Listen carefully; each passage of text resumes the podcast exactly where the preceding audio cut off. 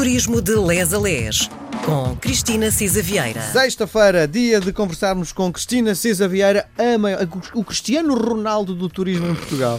Gosta desta forma de, de ser conhecida? Pá, já me sinto hipermusculada. Não, não é por isso. Estou a dizer do, do ponto de vista de quem sabe, não é?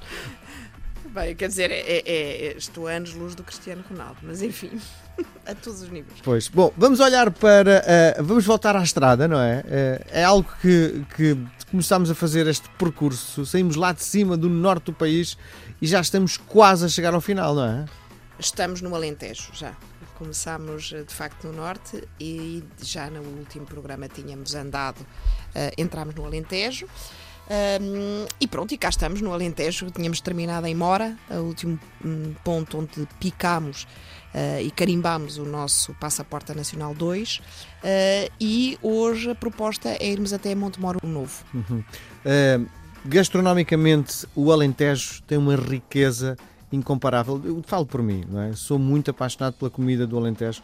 Uh, evidente que desde que tirei a vesícula uh, não posso comer tanta gordura, mas uh, um dos grandes motivos que me faz ir ao Alentejo eu é a comida. É, e neste momento também creio que para apreciadores de vinho também é Eu não a falei no do vinho porque a Cristina não é não sou propriamente. uma grande conhecedora, não. Não sei se aqui não vamos perder metade dos ouvintes já, Miguel, mas pronto. Ah, ah, nós temos realmente esta coisa maravilhosa, comemos bem no país todo e temos falado sempre ah, de norte, É um dos norte. motivos, não é? Que É. faz também uh, promover a marca Portugal.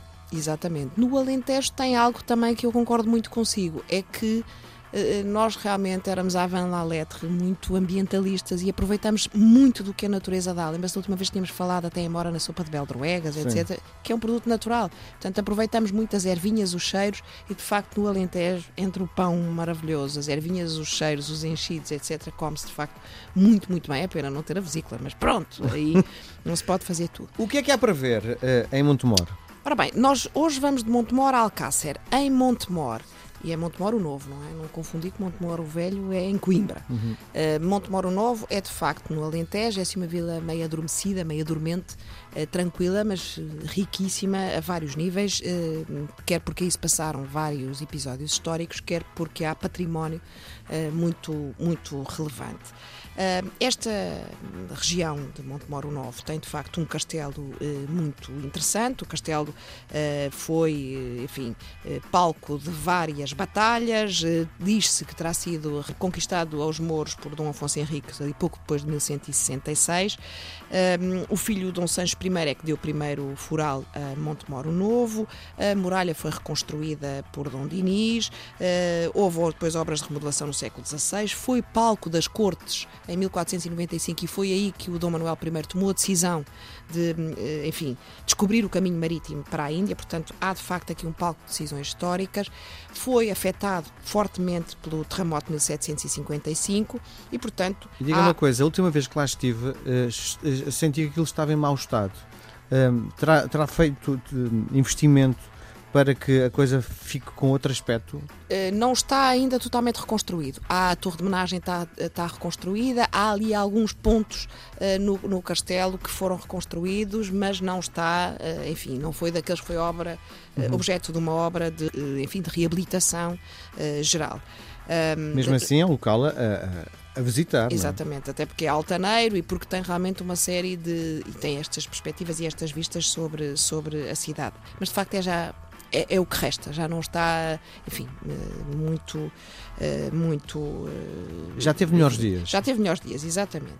Daí podemos ir para o convento de São Domingos, que hoje também alberga um museu arqueológico. Há um chafariz da vila, que é muito pitoresco. Há a igreja e cripta de São João de Deus. Montemoro Novo também viu nascer, na altura, o João da Cidade, que depois se tornou padroeiro dos doentes e dos hospitais e foi santificado, portanto, São João de Deus, nasceu realmente aí em, em, em Montemoro Novo. Tem uma história curiosa, porque parece que o, o- o São João de Deus se tornou Uh, no fundo, muito próximo dos doentes e dos hospitais, porque ele próprio, em Granada, terá sido internado num hospício e viu quão mal eram tratados os, os doentes. Um, Ali tem muita riqueza patrimonial do ponto de vista arqueológico megalítico, tem menires, tem anta da comenda das- da igreja e depois a cerca de 17 quilómetros, eh, novamente pegando na Nacional 2, eh, tem eh, a famosíssima Gruta do Escoral. Foi, como outros, descoberta, enfim, acidentalmente, em 1963. Foi classificada realmente como monumento nacional e tem vestígios que datam de há 50 mil anos atrás até 4 mil anos atrás. É de facto uma, uma gruta extraordinária, tem não só em termos geológicos, mas tem as pinturas rupestres, paleolíticas, bastante de relevo e interessantes, quer representações figurativas, quer simbólicas. É importante começar pelo centro interpretativo da Gruta dos Coral e atenção, isto tem que se marcar previamente, porque não pode haver mais do que 10 visitantes em cada tour. tour exatamente. A ah, também está preparada para mobilidade, para visitantes com mobilidade reduzida, etc, etc. Nós sugerimos aqui que também fique aí a dormir em Montemoro Novo. A sugestão é o Land Vineyards, uh, que de facto tem, entre outras boas surpresas, uh, um restaurante com uma estrela Michelin. Pode fazer aí uma prova, um curso de vinho e pode dormir numa das chamadas uh, Sky Suites. Deixa-me fazer esta pergunta: é caro? É um bocadinho. Não é assim para todas as bolsas. É quem de facto tem quer aquela experiência. É uma experiência, não é caro ou barato, é um bocadinho esta relação. É, é caro no sentido que custa muito dinheiro, não é caro porque a experiência é proporciona, é de facto fantástica.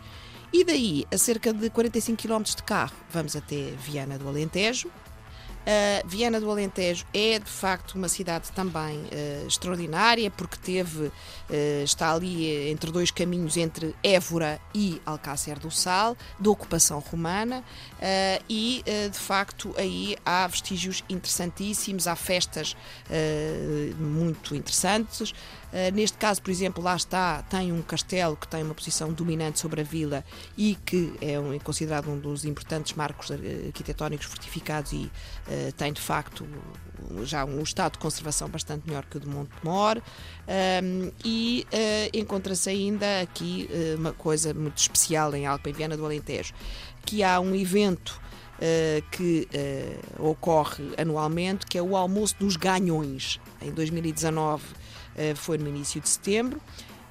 É uma festividade muito conhecida. Os ganhões era um nome que vem de ganha-pão, uhum. portanto, eram os homens que trabalhavam na lavoura, de sol a sol e que se dividiu em duas categorias: os da pensão, que trabalhavam sempre todo o ano a mesma herdade, e uh, os rasos, que eram os sazonais.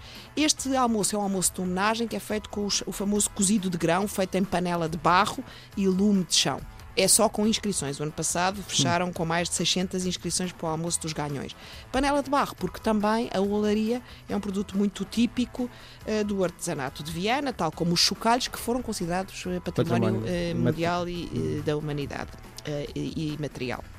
E pronto, e neste caso, na próxima semana, daqui continuamos pela Nacional 2 e iremos até Alcácer do Sal. Muito bem. Cristina Cisa Vieira, o nosso Cristiano Ronaldo do turismo. Até para a semana. Adeus, até para a semana.